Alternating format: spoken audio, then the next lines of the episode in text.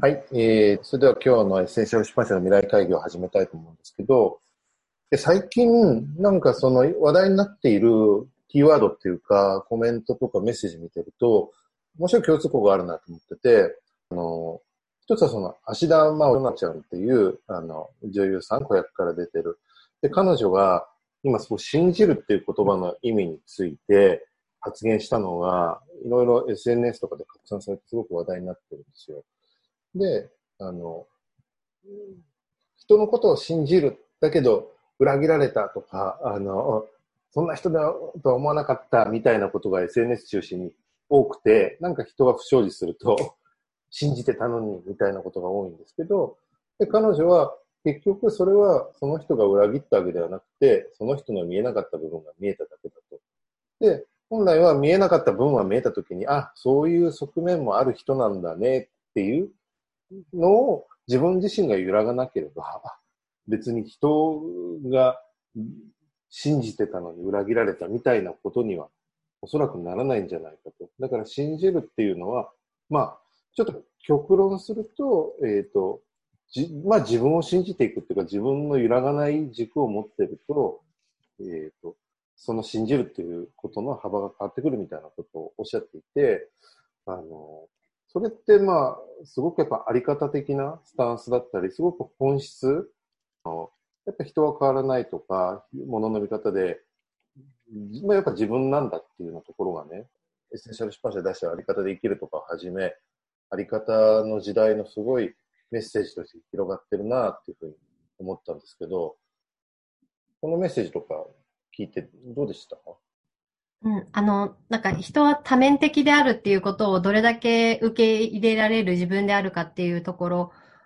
が問われるんだなっていうふうに思ったのと、なんかその信じてるっていうけど、めちゃくちゃこう、信じてる側サイドの主観で勝手に期待している、中竹さんの言葉で言うと、勝手に、あの、期待というよりは、なんか要望を押し付けてるみたいなところが、まあ、往々にしてあるんだなっていうのを思いましたね。なるほど、そうですね。だから、中竹さんの期待の話、あの、オフ・ザ・フィールドのね、子育ての、その中でも出てくる話。で、大久保管理者のあり方で生きるの、まさにその、人は多面体であり、まあ、指を自分に向けたときに、あの、あの人がこうだったみたいな話にはならないとか、なんか、我々が出しているものが、なんか、まあ、まあ、とにかく、一つはその、なちゃんすげえなと思ったんですけどね、まだ高校生ぐらい、え、中学生？高校生ぐらいでしょ行って高校生ぐらいでしょうね。もう言ってることの質が結構本質的で、うん、やっぱ見えてるものが違うなと思ったんですけど、うん、もう一個、今すごいその、日本人のね、韓国のプロデューサーの j.y. パークがプロデュースする二次プロジェクトっていうのがむっちゃ流行ってるんですよね。うんいわゆるなんか女性たちのオーディションで、その女性を選んで世界的アーティストにするっていうのを韓国がプロデュースしてやるっていうとこで、今プレイデビューを果たしても1ヶ月で1億 PV 再生とか、そういう人気コンテンツなんですけど、とにかくその人気の一つが、このパークさんっていうプロデューサーのめちゃくちゃ謙虚さなんですよ。あの、だからその人の、なんだろう、いわゆるプロデューサーがガミガミ怒って、あの、なんか、厳しく指導するというよりは、非常に謙虚で、あので、アイドルもこれからはあり方、人柄が大事だって言って、どんなに技術優れてても、普段の態度とか、やっぱ人を思いやる気持ちとか、そもそもカメラに、の前にでできないような行動は、普段でもやらないでくださいと。それは人柄に現れる。で、本当にアーティストとしては人柄が結果大事なんですみたいなことを、もう結構本気で言うんですよ。で、うん、でやっぱそういうプロデューサーが、まあ今世界的にも彼とかも成功されてるプロデューサーだけど、やっぱあり方とか人柄を大事にするのが芸能界とかアイドルでも言われてるっていうのは、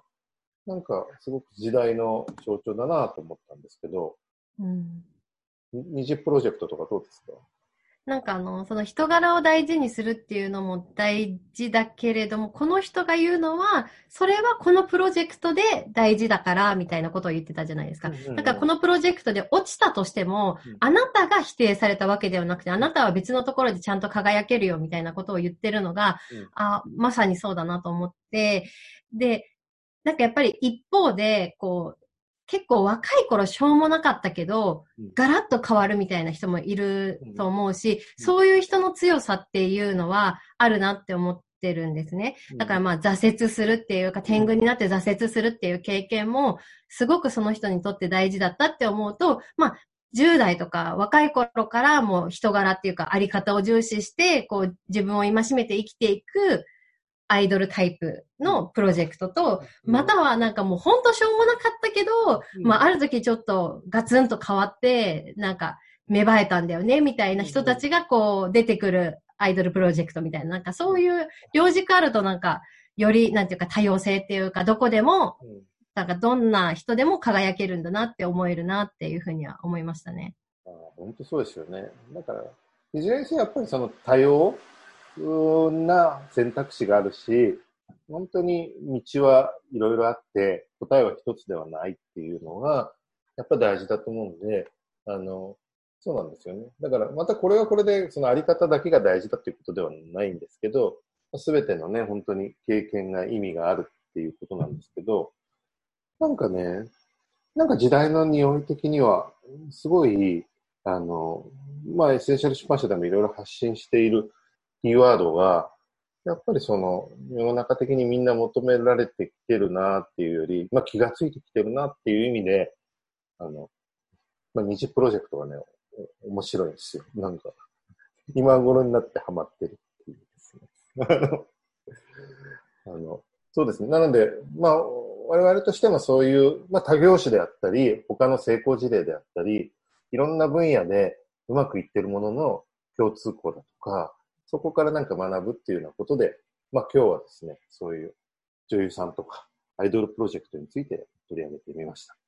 ということで、今日の未来会議は終わりたいと思います。